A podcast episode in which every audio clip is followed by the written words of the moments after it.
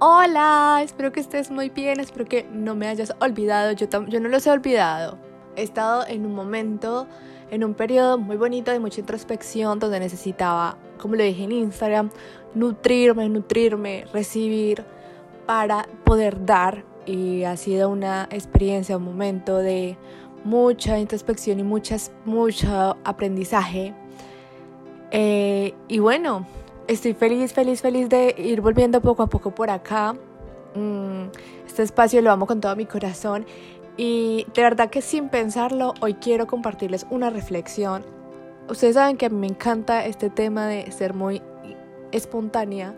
O sea, a veces me llegan como ciertas cosas que yo quiero compartirlo con ustedes. O sea, sin tanta planeación, sin tanta cosa, sino que son cosas que realmente salen desde, desde el alma y que luego me doy cuenta que están muy eh, conectadas y que, eh, que más personas necesitan escucharlo, que estamos todos como en un proceso colectivo. Entonces, por eso me encanta fluir mucho con lo que la vida me lleva, a donde la vida me lleva y a las ideas que me trae la vida. Entonces, una de esas cosas que quería compartir con ustedes es, bueno, se vienen muchos temas, muchas cosas que me gustaría compartirles, pero hoy especialmente siento que va a ser algo muy cortito, pero muy preciso, sustancioso. Decidí llamar a este podcast Siéntelo, siéntelo. Y desde hace mucho rato, bueno, en el, podcast pasado también les estaba hablando de este tema de que el dolor que había llegado a mi vida y que quería sentirlo y todo. Y eh, pues sí, como que en la teoría le, le, dicen siente, siente las emociones, siente para liberarlo, ¿cierto? Y hoy la vida me puso un ejemplo tan bonito, tan bonito, tan bonito, que pude ver de verdad la sabiduría y lo importante de sentirlo. Y cómo de verdad que, como nuestra, como, no sé, eso que tú creas, en lo que tú creas, la vida, el universo, Dios, los ángeles, los maestros, todo lo que a ti te conecte, te va mostrando en la vida diaria cosas muy sabias. Es lo que uno a veces está como distraído. Entonces, ¿cómo les parece que estaba en mi trabajo? Yo les he contado que en el momento soy niñera. Vamos a ver a dónde la vida me lleva. es un trabajo que disfruto mucho. Bueno, entonces, ¿qué sucedió? Pues nada, llegó un momento donde el niño que yo estaba cuidando, em, pues ya le dije, ya no puedes ver más televisión, más, ya tienes que pagar el computador, ya no más. Eh, obviamente él no quería, yo ya no más, de verdad, ya no más. Entonces, después él se enojó demasiado, mucho, entonces se enojó y, empezó a hacer como, no tanto berrinche, pero empezó a manifestar su rabia con su cuerpo, con, con, bueno, tal vez golpeando cosas, así con mucha, mucha, mucha rabia.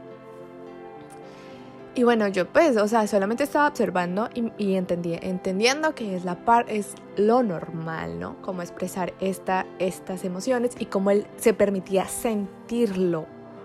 Después de que lo sintió, de verdad que el episodio no duró mucho, pues después de eso, ya, pasó. Pasó. Luego él poco a poco así empezó a jugar de nuevo y me volvió a hablar normal, empezó a, empezó a jugar conmigo y ya pasó. Entonces, algo que vemos todos los días, si tenemos la oportunidad de estar con niños, es que ellos pasan de un estado de, no sé, de tristeza, luego a felicidad, o como en este caso, rabia, a luego tranquilidad.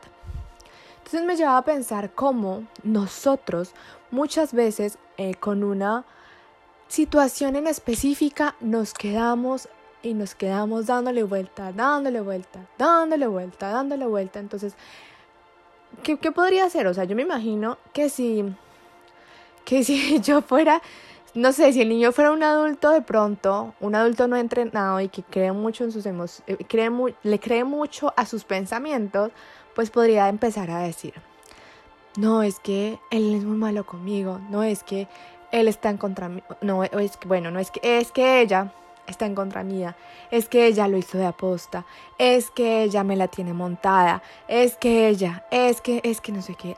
y empezaríamos a darle un bucle, bucle, bucle, una cantidad de pensamientos y nos podríamos quedar ahí y amargar de verdad toda la noche, llegar a la casa, no, es que mira, esta persona me hizo esto y lo otro, y al otro día llegar enojados y mirar a la, a la, a la persona que nos hizo algo, o pues en mi caso a mí misma, mirarme mal geniada porque es que tú ayer me hiciste algo. Y como este niño era un maestro que me explica, que me mostraba esto, ¿no? Como el episodio pasó y entonces aquí es aquí es lo bonito que ya pude como integrar más, mucho más esta, digamos, esta teoría en el tema de que el sentir también nos permite llegar a la neutralidad, ¿cierto?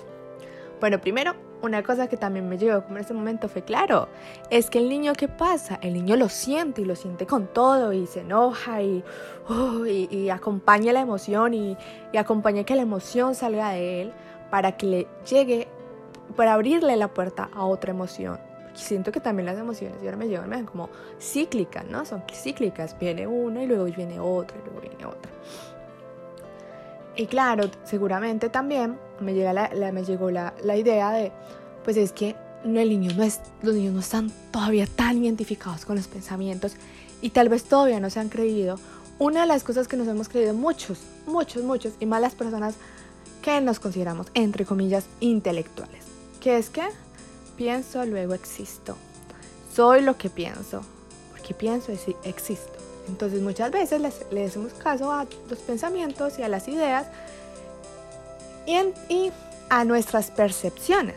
Aquí está el tema que les estaba contando, el sentir que nos permite. También el sentir nos permite llegar a un estado de neutralidad. Es una es una salida también, nos conduce allá. ¿Y qué pasa? O sea, la neutralidad es lo que nos da, es, es ese estado de paz, ese estado que muchas personas podrían llamar felicidad, de tranquilidad. Claro, porque ya después lo ve neutro y, y el, entonces el niño ya luego súper feliz y ve el, ve el episodio como neutro. Ella, pues pues no sé, se acabó el momento de la de ver televisión y ya. No el tema de es que ya es muy mala o lo otro, que es en realidad lo que nos hace quedarnos ahí en una cantidad de um, amargarnos la vida. Eso era lo que quería realmente compartirles con ustedes y que miráramos un poco este tema de, pues, de sentirlo, ¿no? Y, de verdad que mm, ya, o sea, en realidad era, era esa la idea, la idea que quería mostrarles, contarles, que pues que experimentemos, que miremos. De verdad que todos los días, todos los días la vida nos pone como mucha sabiduría.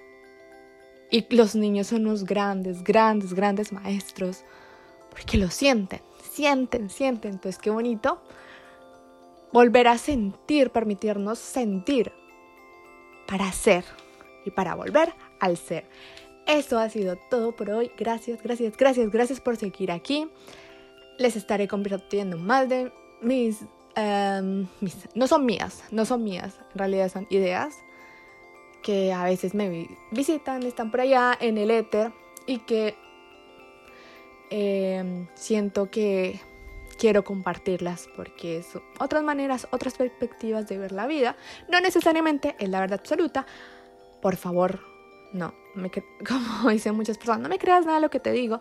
Simplemente eh, quédate con lo que te, te resuena, con lo que te llega incluso en el momento en el que estás escuchando este podcast, porque es un lugar de sostén y de conexión. Entonces también como que, no sé, a veces siento que estos lugares y estos momentos eh, nos permiten conectarnos con nuestra sabiduría interna. Entonces, pónganle cuidado a las ideas que les llegaron mientras estaban escuchando este podcast. Ahora sí, no, es que, es que no me quiero ir porque extrañaba mucho hablar con ustedes, pero ya no los eh, ocupo más. Nos vemos, nos vemos. Nos escuchamos en un próximo, próximo podcast. Recuerda que te, que te espero en mis redes sociales que es arroba de vuelta al ser y también en mi Instagram personal Diana Anacona, doble A, rayita abajo. Donde también estoy compartiendo muchas cosas más, no solo espirituales, sino de mi experiencia de vivir en Francia, eh, muchas, muchas, muchas cosas más. Así que por allá te espero. Abrazos, chao, chao.